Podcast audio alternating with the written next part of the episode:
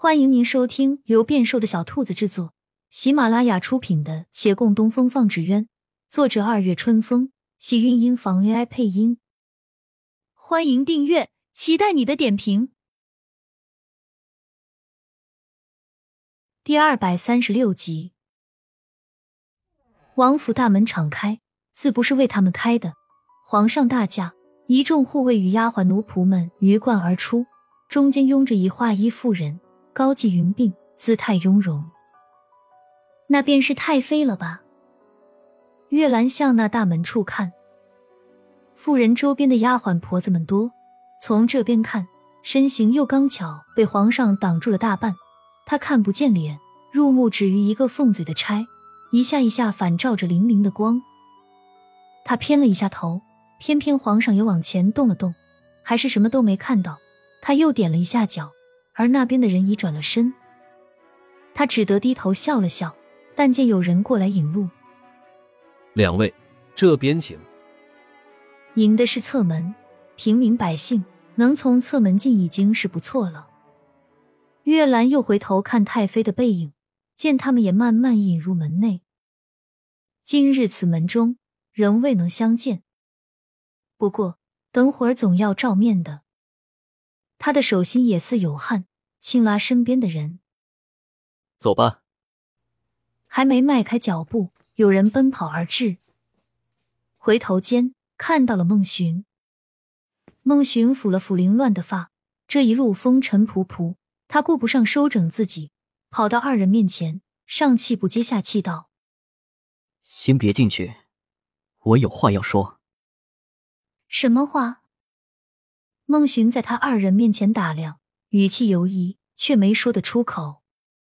引路的下人不耐烦：“两位请进吧，莫让主子们久等。”他不过脑子的一扬手：“师傅，你先去，我单与大师哥说。”骆长青愣了一下，很快又点头：“那行。”月兰也只好道：“你走慢一点，我等会儿就来。”他知道孟寻是去找小峰的下落，心道这是要与他说的，大概是小峰没有再开什么茶馆，这一点他们一来就打探到了。只是时间紧急，进王府是先要做的事，其余的只能等此事完成后再慢慢说。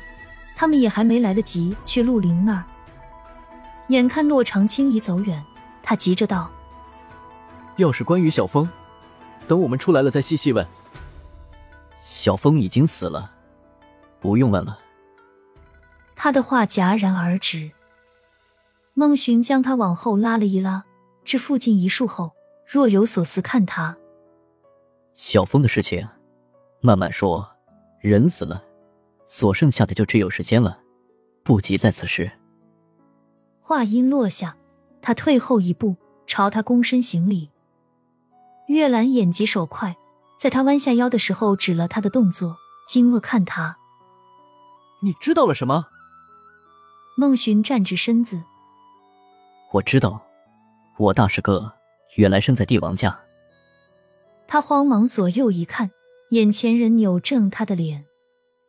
我不会说给任何人，包括师傅，你放心。可今日这王府，你进不得。为何？孟寻叹了口气。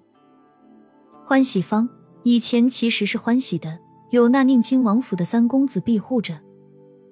据说王府早些时候就定了成爵的封号，按平安喜乐来排。三公子若还在世，若是不曾拒绝郡王封号，他应该叫喜郡王。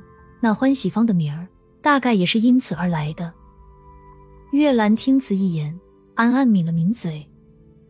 名字就按笔墨纸砚来排，封号就叫平安喜乐。堂堂摄政王取名儿就这么随意的？诽谤两句，听孟寻继续讲述。王府三公子对欢喜坊格外关照，其实是因为王府的四公子曾葬在此处。他的神色微变，这一点刘叔和安郡王都没说过，大概是完全不重要的事情，没有告知的必要。孟寻低声道：“听当地人说。”当年四公子刚生下来就夭折，王府为其请术士测算，最后算等埋葬此处，来世将会大有福泽。多年来，三公子一直着人为其守墓。听说王府也偶有人来祭奠，不过近几年，大抵就三公子被斩首那前后吧。他来不了了，王府也不再来人了，这墓也无人清扫了。月兰轻叹了一声。当年王府大费周章找人为夭折小公子测算葬骨之处，大抵是因为小公子是被人害死的，他们担心婴孩怨气过重吧。而后来几年无人来祭奠，那是因为王府已知晓，当年杀手好心留了小公子一命，那陵墓里躺的只不过是随便找来的婴孩，跟他王府没半分关系，他们又有什么好祭奠的？说起来，府上的三公子。是真心实意缅怀过这位四弟的。这些年，他将欢喜坊发展的繁荣昌盛，我想，也是为了叫他四弟躺得安心吧。月兰又想笑，笑梦寻思绪奇怪，陵墓里的婴孩早已经化成了黄土，他不会识得世间繁华。只是三公子钟情此处，应当的确有思怀之意。无论如何，都是一片苦心。可惜。那三公子已命丧黄泉，当初下黄泉路，他月兰还推了一把。